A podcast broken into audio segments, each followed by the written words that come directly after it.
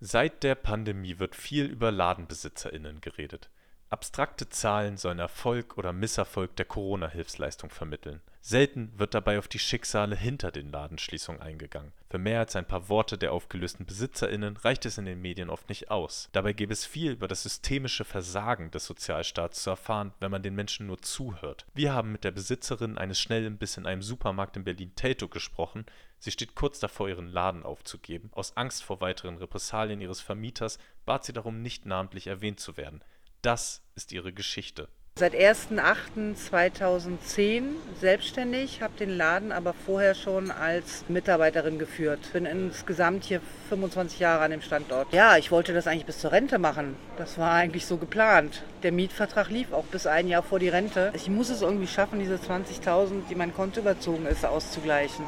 Das muss ich irgendwie retten, damit ich aufhören kann. Wie haben Sie die Zeit nach dem ersten Lockdown erlebt? Gleich als das wieder aufgemacht wurde, kamen meine ganzen Stammgäste wieder zum Frühstücken. Also das war eigentlich ein sehr schönes, schönes Gefühl. Aber es wurde dann halt sehr viel weniger und die Leute waren einfach sehr viel vorsichtiger mit hier sitzen. Ich habe 2019 74.000 Euro Gewinn gemacht und 2020 waren es nur noch 18.000. Ich habe zwar alles gekriegt an Hilfen, was man beantragen konnte, aber es war halt, wenn man die Relation sieht, dass es teilweise 10.000 Euro waren, ich aber 7.200 Euro Miete zahlen musste. Dann hatte ich aber noch keinen Wareneinsatz, hatte die Versicherung noch nicht bezahlt, hatte mich selber noch nicht bezahlt und die Mitarbeiter sind bei mir nicht in Kurzarbeit gegangen. Also es war irgendwie ein Minusgeschäft. Ich bin froh, dass ich Essen und Trinken frei habe. Das war das, was mich dann so ein bisschen gerettet hat. Und alles andere musste man einschränken. Wann ging es dann mit den Hilfeleistungen los und wie verlief die Beantragung? Die erste, ich glaube, das war im Juni 2020, war die erste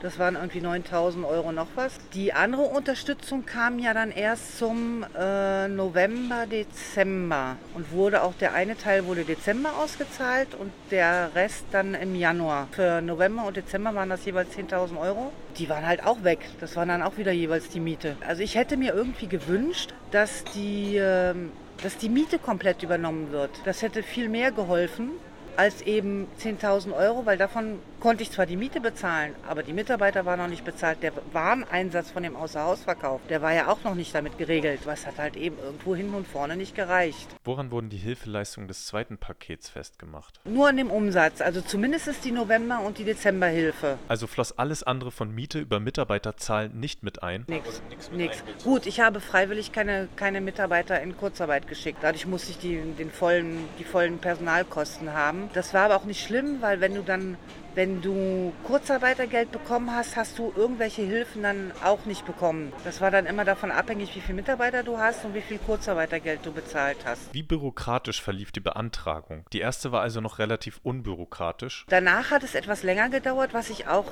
nicht so toll fand, ist, dass die Steuerberater sehr da ähm, alleine gelassen wurden. Denn mit ihren Anträgen, die sie stellen konnten, hat das unheimlich lange gedauert. Sie kamen dann in das Portal nicht rein, um das zu beantragen. Ich musste Statistiken ausfüllen äh, mit den Umsätzen und mit den Kosten, die ich habe. Und das war halt ziemlich aufwendig. Also nicht nur für mich, sondern auch halt für den Steuerberater. Und der Steuerberater hat sich natürlich die Kosten dann auch bezahlen lassen. Und ohne Steuerberater selbst sich damit zu beschäftigen? Das geht ja gar nicht. Sie konnten ja die Hilfen gar nicht beantragen ohne Steuerberater. Das war ja nur für Solo-Selbstständige. Die konnten das alleine machen und die konnten auch nur, ich glaube, 5000 Euro beantragen. Bedeutet also, ich kriege dann vielleicht im Nachhinein nochmal Geld. Aber nicht jetzt. Mein Konto ist jetzt um 20.000 überzogen. Wie ist das Verhältnis zu Ihrem Vermieter? Hat er in irgendeiner Weise eingesehen, Ihnen entgegenzukommen? Nein, nein, mein Vermieter war in keinster Weise bereit, irgendwie. Eine Monatsmiete konnte ich einen Monat nicht bezahlen. Ich glaube, das war im April. Die hatte mir dann gestundet und aufgeteilt. Die musste ich dann monatlich mit 500 Euro bezahlen. Kann man sich ja ausrechnen bei 7.200 Euro. Wie lange könnten Sie noch weitermachen, wenn die Lage so bleibt wie jetzt? Ich weiß es nicht. Ich habe so eine Angst. Ähm also wenn das nicht besser wird, ich meine, es ist ja schon abzusehen, dass der Januar oder Februar beschissen wird. Ich muss einfach, ich muss es irgendwie schaffen, diese 20.000, die mein Konto überzogen ist, auszugleichen, damit ich aufhören kann, aufhören könnte. Weil eigentlich will ich nicht mehr. Ich kann nicht mehr.